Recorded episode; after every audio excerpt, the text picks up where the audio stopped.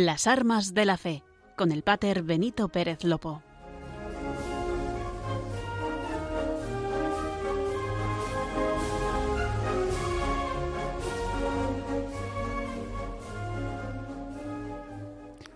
Muy buenas noches, queridos oyentes de Radio María. Comenzamos en este precioso viernes el programa de las armas de la fe, el programa de Radio María que nos ayuda a conocer el arzobispado castrense de España. Nos ayuda a acercarnos a la más rica actualidad pastoral, pero también poniendo siempre un ojo en nuestro pasado, aquel que forjó a nuestras Fuerzas Armadas, y aquel pasado donde ya, pues muy discretamente, comenzaba a vislumbrarse el servicio de asistencia religiosa en y con los soldados, siempre en tiempo de paz, pero también en las contiendas más duras. Me acompaña en esta nueva edición de las Armas de la Fe a los inicios del mes de diciembre María Esteban. Gracias por contar una vez más contigo. Son ya 31 los programas donde, gracias al aliento de nuestros oyentes, continuamos bregando. Buenas noches, Pater. Eh, así es, 31 programas y siempre con la misma ilusión, acompañados de los mejores oyentes, los de Radio María, al que quería mandar un especial saludo a todos ellos, a los que nos están escuchando ahora mismo y a los que nos escuchen más tarde gracias a los podcasts. Por eso antes de comenzar nos ponemos en oración, para que sea su Espíritu el que nos guíe y conduzca. En esta oración marinera pedimos por todos aquellos que nos están escuchando, por sus intenciones. Y pedimos, como no puede ser de otra manera, por aquellos militares, policías o guardias civiles que están ahora mismo en servicio que sin despegar el ojo de la carretera o de la cámara de seguridad, tienen de fondo a Radio María y están escuchando las armas de la fe. Como dicen en mi tierra, a ver los ailos. Larga trinquete en nombre de la Santísima Trinidad, Padre, Hijo y Espíritu Santo, tres personas y un solo Dios verdadero, que sea con nosotros y nos guarde, que acompañe y nos dé buen viaje salvamento, y nos lleve y vuelva a nuestras casas.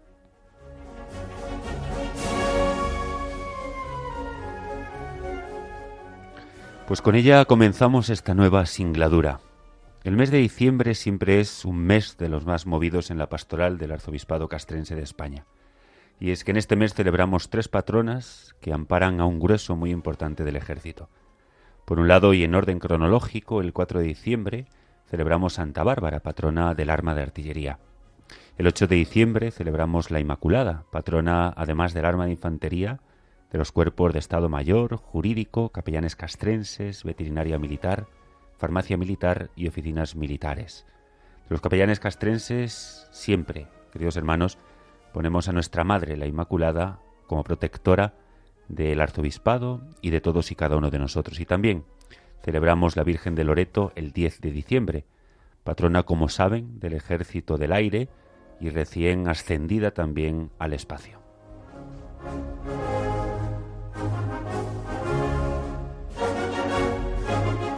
Nos acompaña en este día los mandos casi de nuestro galeón Marta Troyano, que desde los controles de sonido hace posible que ustedes nos escuchen y que nosotros no nos desviemos. Como buenos lazarillos, que gran trabajo realizan y que gran ayuda nos prestan. Encomiéndenles hoy y siempre.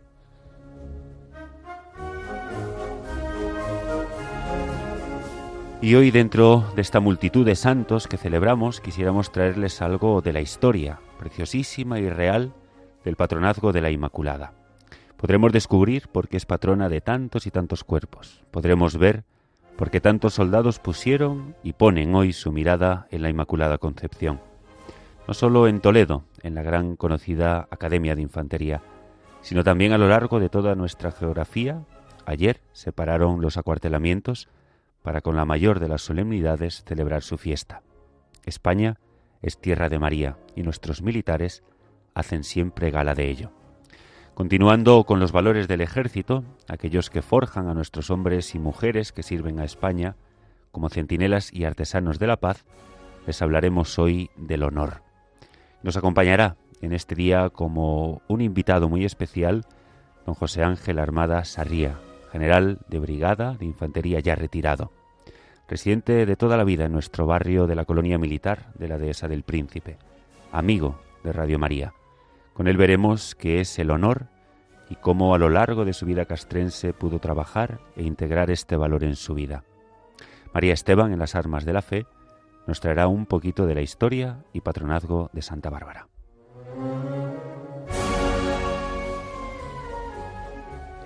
Solo nos queda decirles que se queden con nosotros. Tenemos por delante un programa de lo más interesante. Como saben, además de la radio, pueden seguirnos, seguirnos también en la página web de radiomaria.es.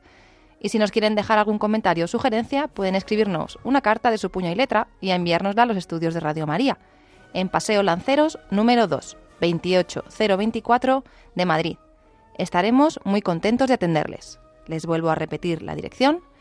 Radio María, Paseo Lanceros número 2, 28024 de Madrid. Gracias por quedaros con nosotros. Están escuchando las armas de la fe.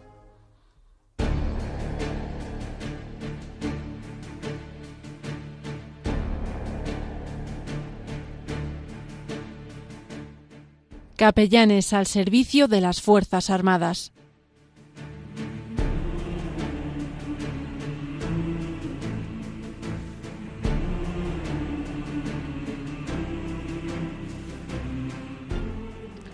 Esta sección de capellanes al servicio de las Fuerzas Armadas puede parecer un gran cajón desastre.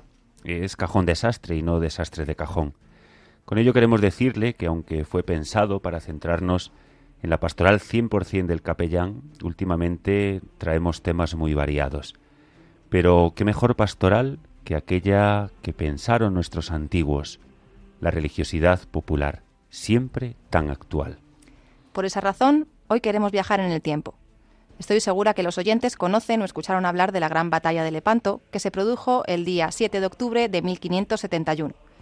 Todos conocemos cómo las tropas embarcadas antes de la batalla rezaban el rosario animados por Pío V, quien había encomendado a la flota española a la Santísima Virgen. Catorce años después de interceder en Lepanto con el rezo del Santo Rosario, tan solo catorce años después, la Virgen, la Virgen Infante, vuelve a interceder por los soldados españoles esta vez en la isla de Bommel, en la fría Holanda. Será a partir de ahí cuando ya se quede definitivamente entre nosotros, como nuestra patrona, patrona de la fiel infantería, la de a pie, la caminante de todos los tiempos, por todas las veredas y por los angostos caminos, la profunda y eterna infantería.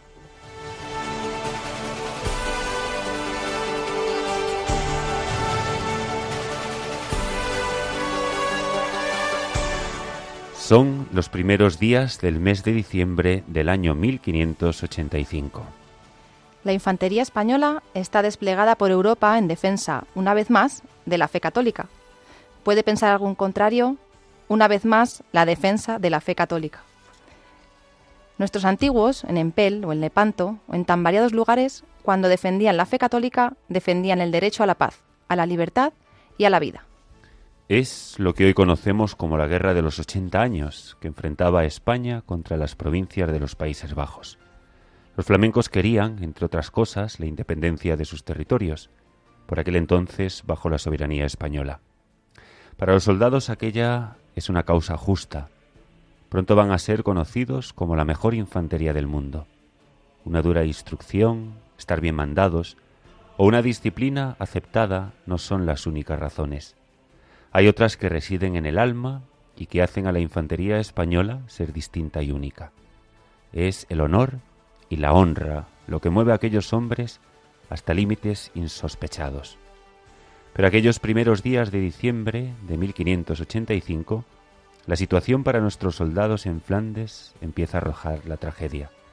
Las cosas pintan muy mal.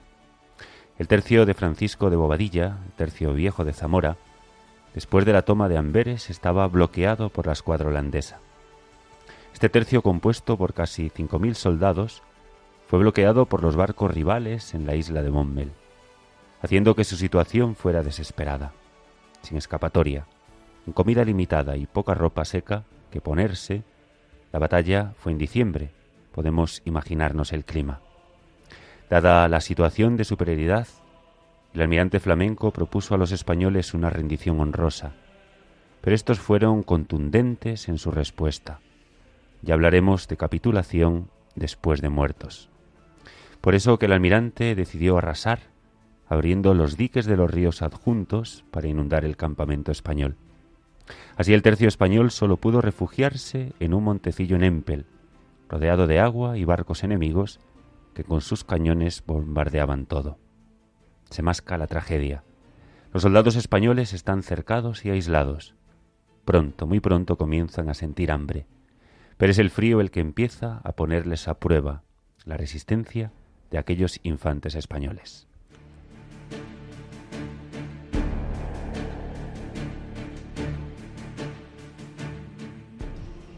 El sábado 7 de diciembre la situación era realmente desesperada y el maestre Bobadilla llamó a los capitanes y soldados.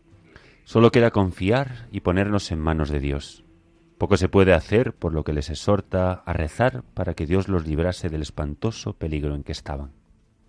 Hombres muy rudos en la batalla, con un corazón leal y noble, que no dudan en ponerse a musitar la oración que más le gusta a nuestra Madre. Dureza con sentimiento, sentimiento con amor. Se levanta un aire fuerte. En esto, para resguardarse del viento, un devoto soldado intenta hacer una especie de trinchera. Pala en mano y con pocas fuerzas, el joven soldado da las primeras azadonadas en la tierra. Entonces, de aquel barro húmedo, frío y casi fangoso, saltó una imagen de la limpísima y pura concepción de Nuestra Señora. La imagen estaba pintada en una tabla. Sus colores eran tan vivos y los matices tan limpios como si estos se hubieran acabado de hacer. Es entonces cuando en un ejército organizado no necesitan organizar nada, porque los actos de amor no necesitan de protocolo. El sentimiento hecho expresión no entiende de órdenes.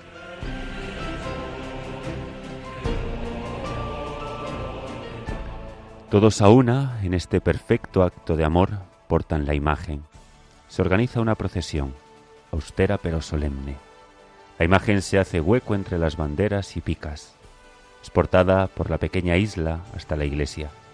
Mientras tanto, los soldados rezan con fe a su Virgen Inmaculada. Solo queda descansar, esperar, hacer guardia y esperar la aurora, quizá con ella la muerte. Por eso que llenos de hambre deciden matar todos los animales, caballos, que era lo que tenían, y comérselos. Por la noche, o feliz noche, como canta el pregón pascual, también ocurre algo que no era normal en esa época del año. Se desencadena una gran tormenta de frío, vientos fuertes y gélidos, hasta el punto que estos consiguen congelar la superficie de las aguas. Tanto es el frío que congela las aguas. No podían dudar, no había tiempo que perder. Un segundo vale para la muerte y una decisión en campo de batalla, en esa milésima de segundo, salva la vida. Los infantes se tiran a las aguas congeladas y consiguen salir de su asedio caminando sobre el hielo, sorprendiendo a los barcos varados en el hielo y derrotando, no sin grandes sufrimientos, a la escuadra holandesa.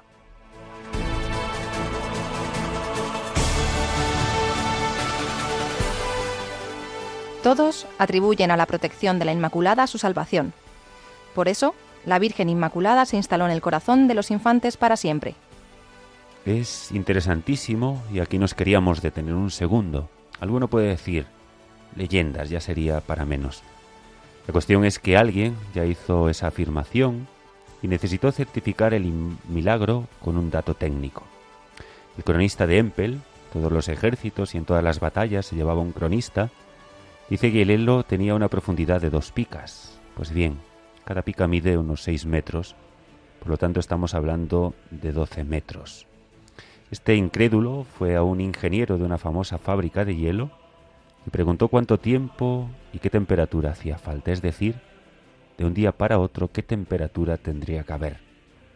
La respuesta fue rotunda, 22 grados bajo cero, una oscilación térmica de 22 grados en apenas unas horas. Con razón el almirante Holack llegó a decir, tal parece que Dios es español al obrar para mí tan gran milagro.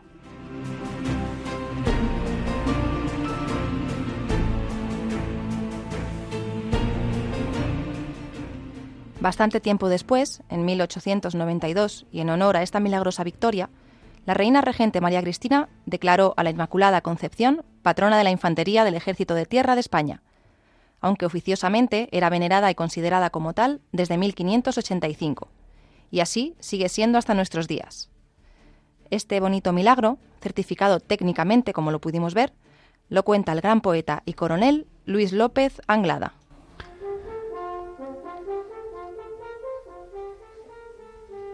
Fue un soldado del tercio, cuando era oficio de españoles ver la muerte, como un servicio más de honra y suerte, amiga del más bravo y compañera. Cavada para tumba la trinchera, más que para salvarse, tierra inerte, hecha para descanso del más fuerte, siempre juntas la muerte y la bandera. Encontró el cuadro, lo sacó del suelo. Se arrodillaron todos bajo el cielo de la noche de la Holanda oscura y fría. Y no hubo novedad. De madrugada se el mar y sobre el agua helada desfiló una vez más la infantería.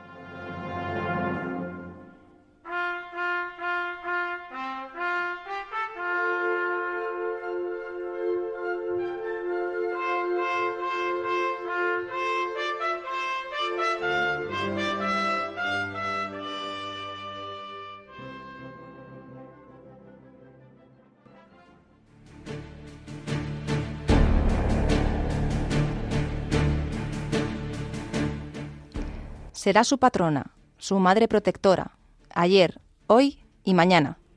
Ningún infante de España pide permiso para sentir el fervor y el amor a una madre. Poco han cambiado las cosas para estos hombres de a pie, que siguen encomendándose cada mañana a su Virgen Inmaculada antes de empezar el caminar incierto por esos mundos de Dios. Ser infante es sentir mucho y haber vivido cada instante intensamente. Es sentir la necesidad de rezar cuando esperas a la aurora estando de centinela es saber lo que es caminar con las plantas de los pies calcinadas y derrumbarse si te paras. Ser infante es conocer y haber sufrido quebrantos, los del enorme esfuerzo que exige enfrentarse cara a cara y sin tregua al enemigo en las cortas distancias. Y ahí se siente siempre la necesidad de rezar. Ser infante es valorar los horizontes que se atisban cuando el descanso te permite mirar por encima del punto de mira de tu fusil. Saber que siempre hay alguien que te coge la mochila cuando llevas los hombres desollados por el correaje y el sudor. Y sobre todo, queridos oyentes, ser infante, es haber sentido la angustia anhelante de intuir que en unos instantes todo haya desaparecido para siempre. Y ahí se siente la necesidad de rezar. Por eso es que la Inmaculada es patrona de la fiel infantería, porque el infante encuentra la fe en medio de la batalla. La fe no exime al que cree en su patrona de la angustia de tener que morir, pero ella es el alivio de la esperanza. Ser infante es ser una canción que brota del alma, que son suyas, y de labios que han besado la bandera. Haber besado la cruz, aquella que formaban las enseñas de la patria y el arma con que habían de defenderlas.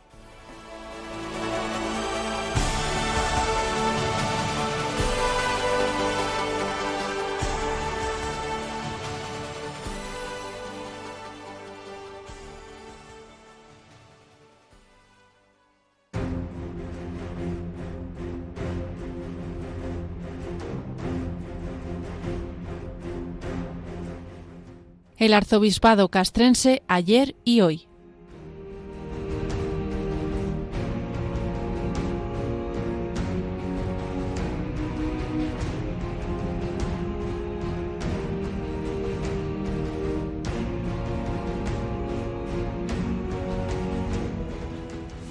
Hoy nos toca hablar del honor.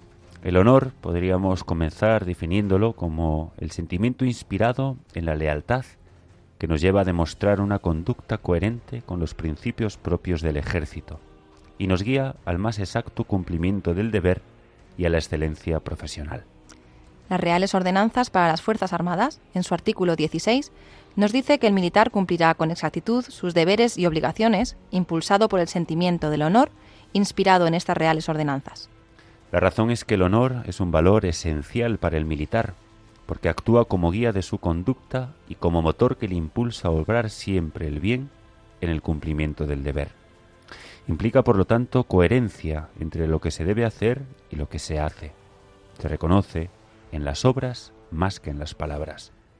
Actuar con honor significa comportarse con rectitud en toda circunstancia, por encima de intereses y dificultades, con autenticidad y nobleza, demostrando una actitud ejemplar sobre la que se cimentará el prestigio y la buena reputación. El escritor Gaspar Melchor de Jovellanos llegó a afirmar que el verdadero honor es el que resulta del ejercicio de la virtud y del cumplimiento de los propios deberes. El honor se basa y fundamenta en una conciencia bien, formada, en la que se cultivan con esmero otros muchos valores como la integridad, la caballerosidad, la justicia, la honradez y el respeto a la dignidad propia y ajena. Son muchos los escritores y poetas que glosaron sobre esta virtud. También Jacinto Benavente dice con gran acierto que el honor no se gana en un día para que en un día pueda perderse. Con dureza continúa, quien en una hora puede dejar de ser honrado es que no lo fue nunca. Por todo ello debemos concluir afirmando que el honor proporciona al militar el estímulo necesario para cumplir con sus deberes conforme a los preceptos estipulados en las leyes y reglamentos que rigen la institución militar y a la luz de las pautas y reglas éticas o morales socialmente imperantes en la, en la actualidad. El himno de infantería dice, Ardor guerrero brive en nuestras voces, y de amor patrio henchido el corazón. Entonemos el himno sacrosanto del deber, de la patria y del honor. Escuchémoslo.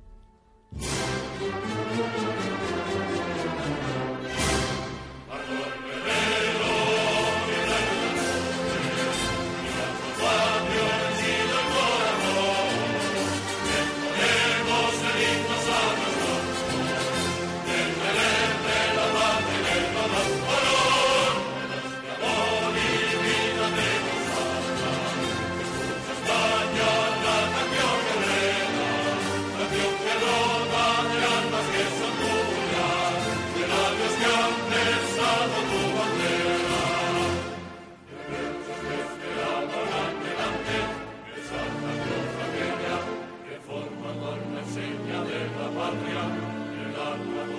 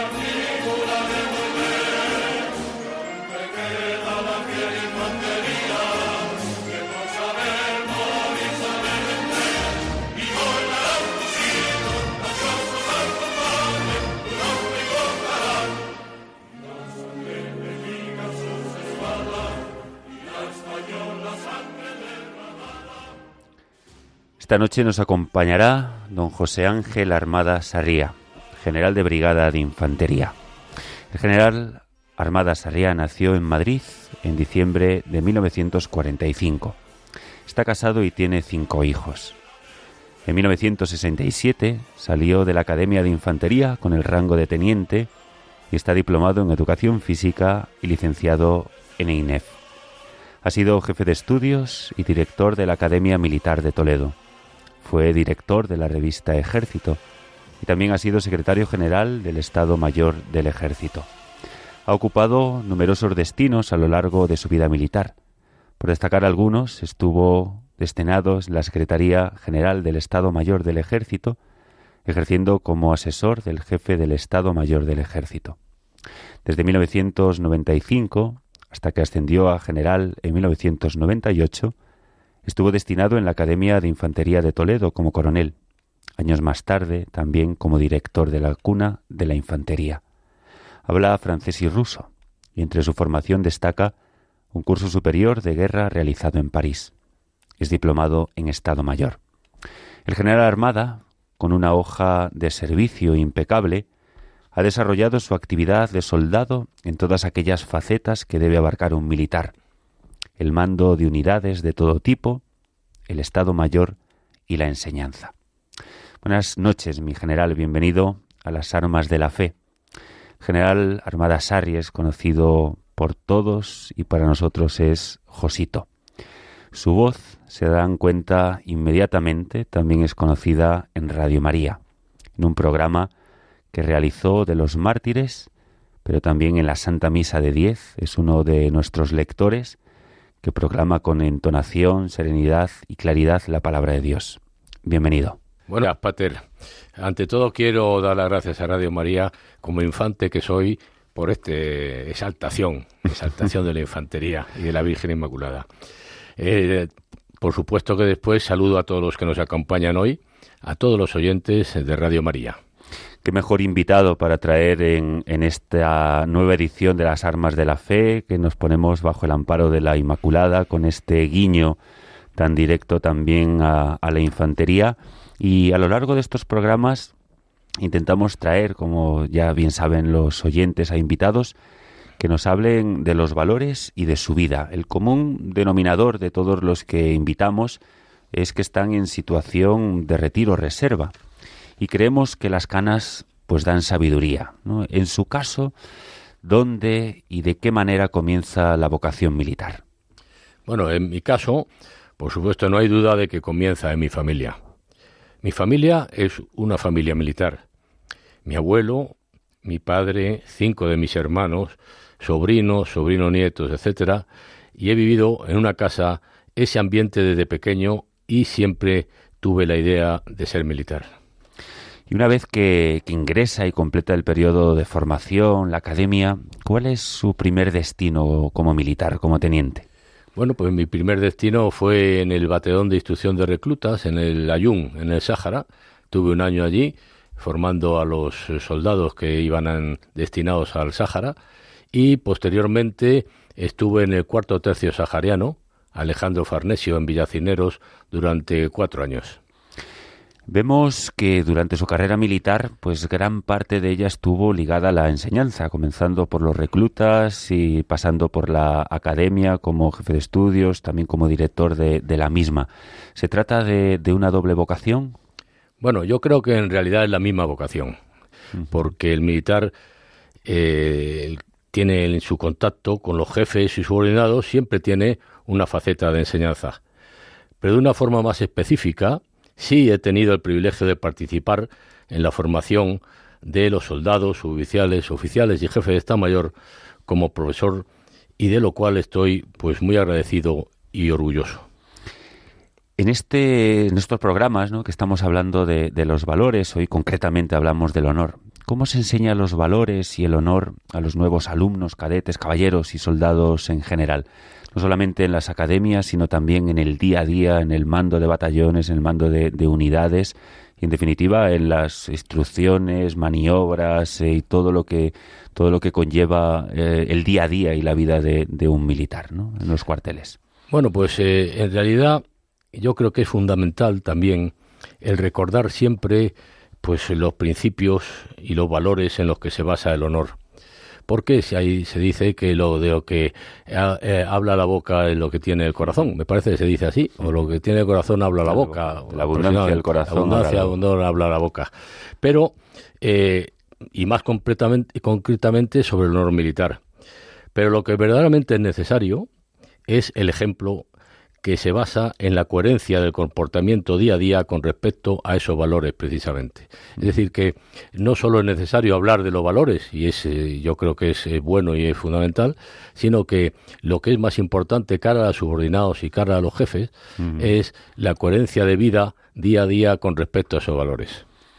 muchas veces escuchamos que, que, es cuestión de honor, ¿no? pero en los duros momentos, no sé si se va a entender la pregunta, es eh, el honor un valor que ayuda a seguir adelante, ¿no? Y la vocación el alicente para ello, ¿no? Porque hay cosas, ¿no? En la vida militar que no están pagadas. Hay momentos en los que la dificultad, el sufrimiento, eh, uno se puede apoderar la, la derrota, ¿no? Y el pesimismo.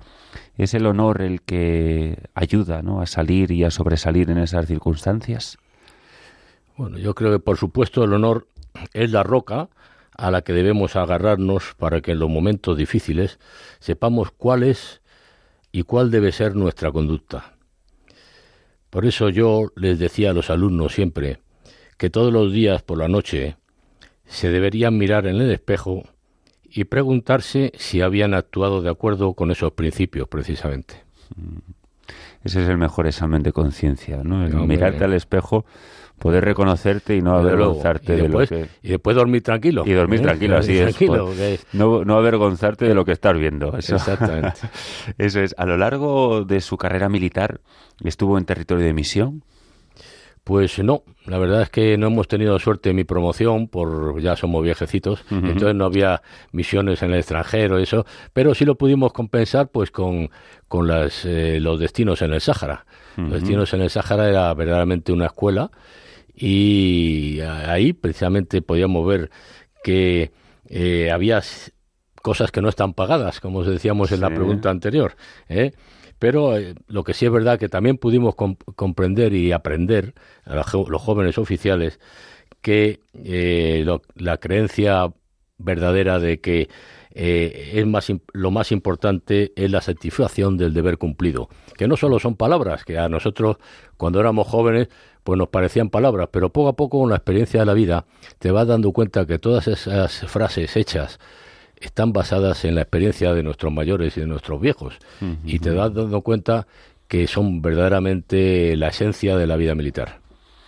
Y bueno, en este programa de, las armas de la fe, el, objetivo principal sobre todo es hablar de la labor de, de los capellanes castrenses. Me imagino que a lo largo de toda la, carrera militar ha coincidido con, muchos capellanes castrenses, incluso en el Sáhara habría capellanes también destinados, ¿no? ¿Cómo es eh, cómo era el día a día ¿no? en, aquellos tiempos en el cuartel y cómo era el trato de los capellanes ¿no? con los soldados, eh, sobre todo si nos rebobinamos en, en, el tiempo para atrás, ¿no? cuando había la mili obligatoria, cuando eh, tantas y tantas personas ¿no? venían de, de sus pequeños pueblecitos, salían a, a, hacer la mili, ¿no? Y se encontraban de repente con un mundo nuevo, ¿no? Porque eso debemos eh, reconocerlo, que, que, les permitía también abrir horizontes y, encontrarse con una nueva realidad totalmente desconocida, ¿no? Pues yo la verdad es que mi día a día en el cuartel era pues dedicado al cumplimiento de la misión que tocara. Siempre en contacto directo con mis subordinados, que es propio de la infantería. Ese contacto no se puede perder porque es precisamente lo que asegura la cohesión y obliga a estar a la altura de los subordinados. En cuanto a los capellanes castrenses, pues prácticamente yo en el Sáhara tenía un capellán en el batallón de instrucción de recluta, cuatro capellanes en el Sáhara, en el, tercio, es decir, que parece ser que había más, más, más, capellanes, más capellanes castrenses que ahora, por lo que yo creo. Pero vamos, eh, ellos hacían la misma vida que nosotros. Eh, yo creo que lo tenían bastante más fácil mm. que lo de ahora porque todos los soldados estaban en el cuartel y podían tener mucho mayor acceso a ellos. Ahora la, profesionalización pues mm. hace que los soldados estén menos tiempo, tengan más problemas mucho más difíciles. Yo creo que los páteres ahora capellanes, eh, bueno, pues tienen un, un papel y además que los soldados tienen mucho más problemas que antes, porque antes los soldados eran chavales jóvenes que no tenían casi problemas, eh, no había tantos problemas que hay en la sociedad como, como hay ahora, etcétera. Y, la verdad es que los capellanes eh, estaban con nosotros, vivían con nosotros, vivían con los con los soldados eh, a todas horas en, en, los cuarteles y pues les atendían y, yo creo que estaban muy contentos, me, parece a mí. Pero vamos, yo no sé cómo estarán ahora los, los capellanes con tantas dificultades. Espero que, que, que las vamos aprueben perfectamente todas esas. Sí, siempre las dificultades, pero bueno, con, con esperanza y es verdad que, que los tiempos, lógicamente, han cambiado. Eh, las Fuerzas Armadas también son reflejo de, la sociedad. Y es cierto que, que, los problemas sí que, sí que aumentan, ¿no? Es decir, a medida que, que uno va, va creciendo, una tropa también con más edad, eh, problemas sobre todo de, de, conciliación familiar, de cambio de destino, de dejar eh, la mujer o el marido ¿no? En, en, una provincia y tener que salir destinado a otra y conciliar, pues es eh, sin duda difícil y, complicado y es ahí el honor también donde, donde ayuda. Por eso siempre pedimos a los oyentes de, de Radio María que recen siempre por nuestros militares. Otra de las funciones de este programa de las armas de la fe, y por eso estamos siempre eternamente agradecidos a Radio María, es poder traer la vida de, de los militares y, saber y, y, decirles y mostrarles al mundo que son personas que tienen su familia, que, con sus problemas, con sus dificultades y que necesitan de mucha oración para sustentar una y llevar la vocación eh, en el servicio a España. Hace un tiempo escribió, eh, creo que con motivo de la toma de posesión del general Alejandre, que el valor de la palabra se acrecienta en el ámbito militar porque supone una verdadera exigencia para el que la pronuncia, ya que es un compromiso que se hace con respeto a sus subordinados, de tal forma que su quebrantamiento es causa de la pérdida del prestigio necesario para el mando. Hoy, eh, Josito, se habla mucho de liderazgo. ¿Qué líderes eh, se deben formar en las academias? Bueno, yo es que como soy antiguo, soy viejecito ya, pues prefiero hablar de jefes en vez de líderes. Mm. Porque en la Academia de Infantería, en mi opinión, se deben formar jefes que sean líderes. Es decir, personas que además de asumir la responsabilidad del jefe y del mando, tengan el máximo prestigio ante sus subordinados. Es decir, que yo creo que el concepto de jefe es un poco bastante más amplio que el del líder. Se puede ser líder sin ser jefe, sí. pero el jefe siempre tiene que ser líder. Sí, porque en todas las, las charlas de, de, liderazgo, eh, sea, bueno, pues en el ejército, sin duda van asentadas sobre todo una serie de valores, eh, valores castrenses fuertes eh, que llevan su tiempo, ¿no? Pero hay charlas eh, que uno escucha en YouTube, ¿no? De, de liderazgo y hablan de unos valores que se presuponen, pero que no se suponen y sobre todo que no se han ni siquiera eh, demostrado. ¿no? Decíamos antes que el honor es comportarse con rectitud en toda circunstancia, por encima de intereses y dificultades, con autenticidad y nobleza, demostrando una actitud ejemplar. Fue quizá esa actitud la que impulsó, por ejemplo, a dos de sus hijos a desarrollar su vocación militar. Hombre, yo, yo he hecho lo que he podido ¿eh? y me gustaría que pensar que ha sido así, porque como yo he sido feliz, pues los padres queremos que nuestros hijos sean felices y yo creo que eh, el camino que ellos han elegido, si es posible que yo haya, haya ejercido alguna influencia sobre ellos, pues yo creo que es un camino que hace feliz a las personas con vocación. Además, entregó un hijo a Dios, ¿no? un hijo sacerdote, Eduardo Armada, eh, un sacerdote extraordinario a quien enviamos un saludo también desde aquí. Hemos visto su carrera, imaginamos pues tantas medallas en el pecho del uniforme. Eh, ¿Cómo describe el recibir este don en su familia? Hombre, hombre es una, peligra, una pregunta... no, no es Josito emocionado. Exactamente. para mi mujer y para mí es un privilegio mayor que todos los que pudieran recibir, pensando además que es una gracia de Dios inmerecida completamente. Hmm. ¿Qué le diría a los jóvenes ¿no? que están escuchando eh, este programa y que alguno puede pensar que el ejército es algo aburrido o anacrónico?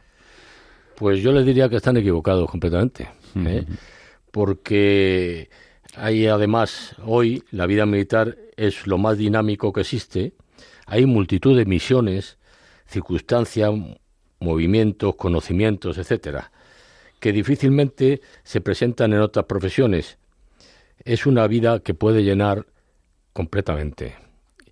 Yo alguna vez, eh, bueno, no lo digo porque me parece un poco Con libertad de cátedra. Eh, bueno, pues yo muchas veces con mis amigos civiles digo que no se puede, no comprendo cómo se puede ser civil, ¿eh? pero yo comprendo que es una exageración y que, y que ellos lo toman como una broma, desde luego. Pero es que es verdad, yo creo que efectivamente la vida militar ofrece tantas facetas, tantas posibilidades que, que a mí me parece una equivocación el pensar que es una vida aburrida, ¿eh? desde luego.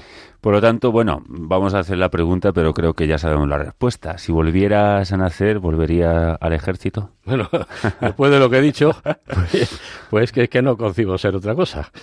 Para mí ha sido un auténtico privilegio. Me ha llenado completamente. He sido feliz y considero además que sigo siendo militar. Estoy en retiro, pero yo lo considero una situación administrativa puramente. O sea, yo para mí eh, me moriré pues siendo militar. Bueno, yo los días que más madrugo para pasear al perro eh, me cruzo con Josito que va a paso legionario haciendo deporte todavía por aquí por la por la colonia. Eh, ¿qué, hoy, ¿Qué hace hoy no eh, un militar ya en esta situación administrativa de retiro? ¿A qué se dedica en su día a día? Pues la verdad es que hace, hay muchas cosas que hacer, ¿eh? porque se puede uno dedicar más a la familia, que muchas veces por razón del servicio se ha dejado un poco de lado. Ayudar a los demás en organizaciones y asociaciones, ser coherente con la mentalidad de la vida militar, que es ayudar en la parroquia, ayudar a los demás y así seguir pues eh, el camino que se empezó cuando uno era joven y que se acabará pues cuando Dios quiera. Así es. Bueno, como, como ha dicho Josito, bueno, pues es voluntario de la parroquia Castre en Santa María de la Dehesa en su apertura y cierre es voluntario también en el Banco de Alimentos. Eh, ¿Dónde nace este? Bueno, y voluntario, es decir, para todo lo que se le pida. Yo cuando invitamos a, alguien a Radio María, tenemos que casi convencerle, ¿no? Empieza ahí, bueno, es que la radio, es que no sé cómo voy a hacerlo, es que me da vergüenza, es que tal. Josito, yo me apunto, sin problema. ¿Cuándo?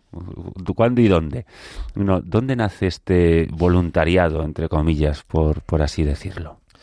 Pues en mi caso, nada más pasar al retiro, pues que fue el 2010, pues fui voluntario de la JMJ del 2011. Mm. Y después, nada más acabar con la JMJ de 2011, pues el 2012 entré ya en el Banco de Alimentos de Madrid y hasta ahora. ¿eh? Como dije, el voluntariado nace de la propia vida militar. Solo hay que ver la cantidad de militares que colaboran en las diferentes organizaciones no gubernamentales y en las parroquias y en todos sitios. Ahí tenemos al jefe de Cáritas que nacional, que es un teniente general, al jefe de Cáritas eh, castrense, que es otro teniente general, etcétera, etcétera, etcétera. O sea que es que es innato con la vida militar. Hoy hablábamos de, del, del, valor, del honor, ¿no? Eh, y hemos tocado, bueno, pues muchos otros valores, el amor a la patria, la disciplina, eh, disponibilidad.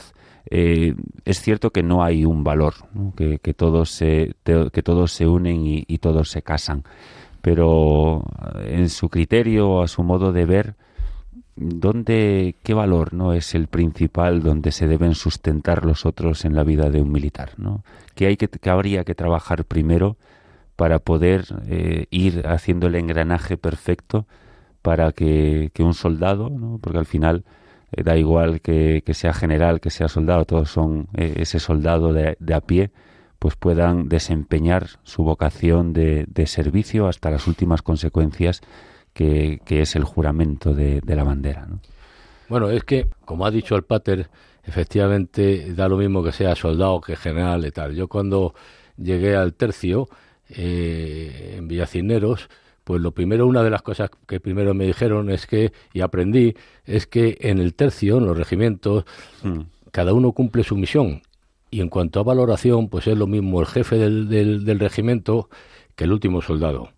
Y por tanto, en cuanto a los valores, los valores son los mismos, efectivamente, tienen que ser los mismos y tienen que ser, pues, eh, nacido de una vocación militar de entrega, de una mm. vocación de, de responsabilidad con los superiores y con los subordinados y el valor más importante yo creo que es precisamente el honor. Hmm. El honor en cuanto, como se ha dicho al principio, que es eh, la guía que nos hace ser coherentes con nuestros principios.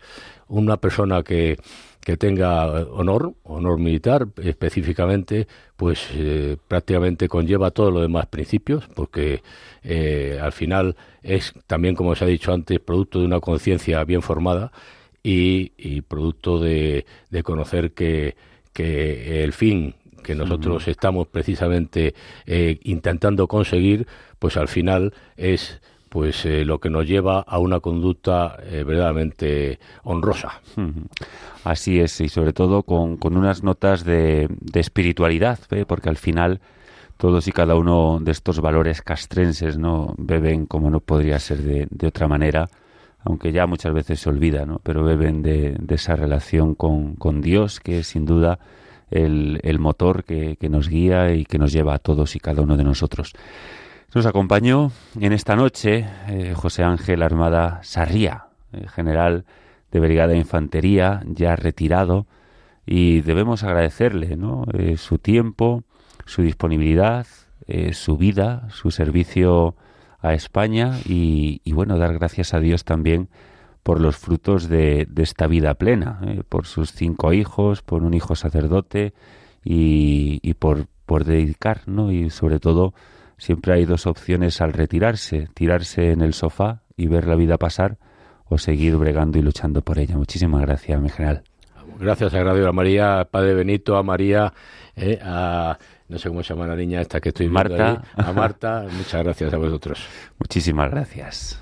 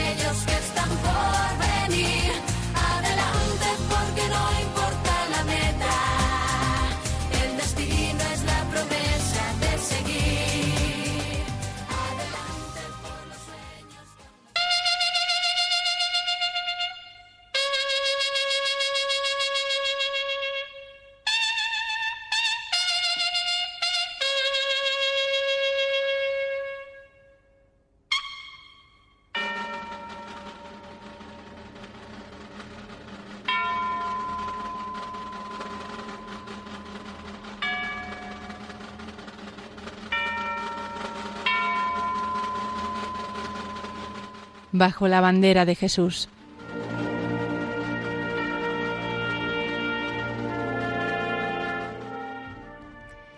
Ya estamos en diciembre, uno de los meses más movidos en la pastoral del Arzobispado Castrense de España. Y es que en este mes celebramos tres patronas que amparan un grueso muy importante del ejército. Por un lado, y en orden cronológico, celebramos Santa Bárbara, patrona del arma de artillería. El 8 de diciembre celebramos la Inmaculada, patrona del arma de infantería, de los capellanes castrenses y del Estado Mayor del Ejército. Y también celebramos la Virgen del Loreto. Queremos poner el foco en esta edición de Bajo la Bandera de Jesús en la solemnidad de Santa Bárbara, patrona del arma de artillería. Santa Bárbara, patrona del arma de artillería y de algunas otras profesiones ligadas al fuego. A través de su historia vamos a descubrir el porqué.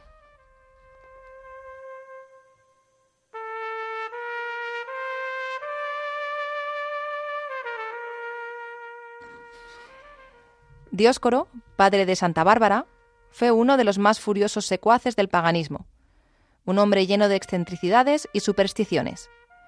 Tanto era así que por miedo a que alguien amase a su hija tanto como él, la mantuvo encerrada en un castillo, donde Santa Bárbara, lejos de los pensamientos que tenía su padre, conoció que la verdad no podía encontrarse sino en las máximas del Evangelio, siendo objeto de su ambición y de su ternura el ser esposa de Jesucristo. Cuando Dioscoro conoció la fe de su hija, quiso obligarla a contraer matrimonio, pero la joven logró escapar, aunque pronto fue recapturada y llevada a la corte para ser juzgada y posteriormente condenada a la pena capital por decapitación.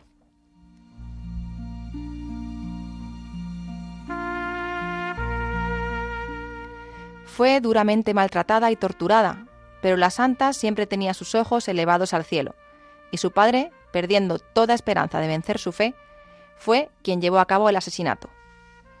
El cielo miró con horror la inhumanidad de este padre y quiso librar al mundo de este monstruo de crueldad.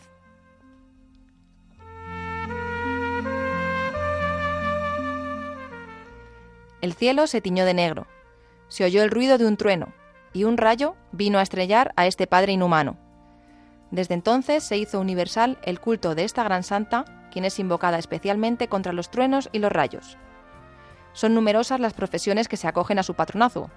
Los mineros, los ingenieros de minas, los astilleros españoles y cuantos trabajan en la preparación de explosivos o en la fabricación de armas de fuego.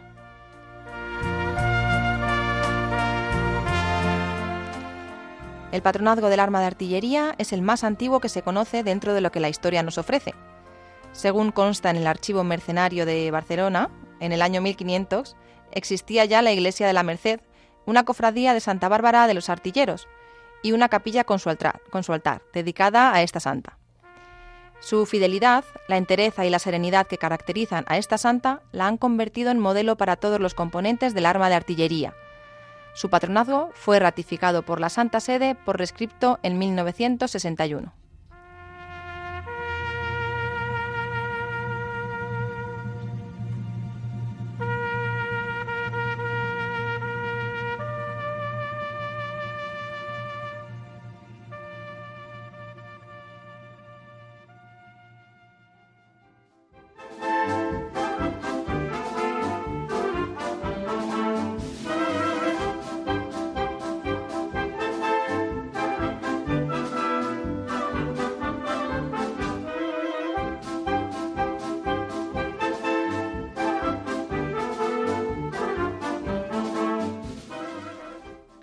Suena ya, queridos oyentes, la sintonía que nos recuerda el final de nuestro programa. Las armas de la fe, el programa que aterriza en la historia y en la actualidad del arzobispado castrense de España, pero que también nos acerca a los ejércitos, Guardia Civil y Policía Nacional. Este programa llega hoy a su fin. Tuvimos la oportunidad de acercarnos a nuestra Madre, la Virgen Inmaculada, patrona de España. ¿Cuántos españoles pedimos que como en Empel, también aquí el milagro de la Virgen, allanase el camino por donde queremos pasar y por el mar angosto de la vida. Por miedo a ahogarnos, tantas y tantas veces nos atrevemos a bregar, a cruzar o simplemente a ponernos de pie. Con María, con el rosario, todo lo podemos. Ya lo decía San Pío X, dadme un ejército que el rece el rosario y lograré con él conquistar el mundo una de las solemnidades con más arraigo en el arzobispado castrense de España. Y nos acompañó en esta noche don José Ángel Armada Sarría, Josito, quien partiendo del honor, el valor que contemplábamos hoy, nos habló de su vida, de su vocación militar, de su carrera a lo largo de sus años en las Fuerzas Armadas, como llegó a general. Es bonito mirar con perspectiva y sentirse orgulloso con la satisfacción del deber cumplido, de realizar una vocación tan plena y con tantos frutos, de poder mirarse, en definitiva, como decía él, al final del día, al final de la vida al espejo y mirar que nos reconocemos en él. Con María Esteban nos acercamos a Santa Bárbara, otra de nuestras patronas del mes de diciembre. Quizá muchos artilleros se acuerden de Santa Bárbara solo cuando truena, pues de la misma manera que hacemos tú y yo. Pero seguro, segurísimo, que el pasado 4 de diciembre todos la invocaron y se acordaron de musitar una oración. Muchas gracias a Marta Troyano, que nos ha acompañado en los controles de Radio María. Recordarles que pueden volver a escuchar este programa en el podcast de Radio María o en la web de radiomaria.es. Y si nos quieren dejar algún comentario o sugerencia, nos pueden escribir eh, directamente una carta a los estudios de Radio María en Paseo Lanceros, número 2, 28024 de Madrid. Le repito la dirección, Paseo Lanceros, número 2, 28024 de Madrid. Continúa la programación de Radio María con sus informativos. Y nosotros nos volvemos a escuchar el próximo viernes 23 de diciembre a la misma hora, las 9 de la noche, las 8 en Canarias, aquí en la Radio de la Virgen. Con nuevas singladuras y con la más rica actualidad. Hasta entonces les damos las gracias de corazón por acompañarnos les pedimos que no dejen de rezar por el arzobispado castrense de España, por todos los capellanes castrenses, de una manera muy especial por aquellos que están en territorio de misión o navegando en los buques de la Armada. Recen por los centinelas de la paz, por un servidor y por María Esteban y su familia. Recuerden el próximo programa el 23 de diciembre a la misma hora, las 9 de la noche, las 8 en Canarias, aquí en la radio de la Virgen. Que Dios les bendiga.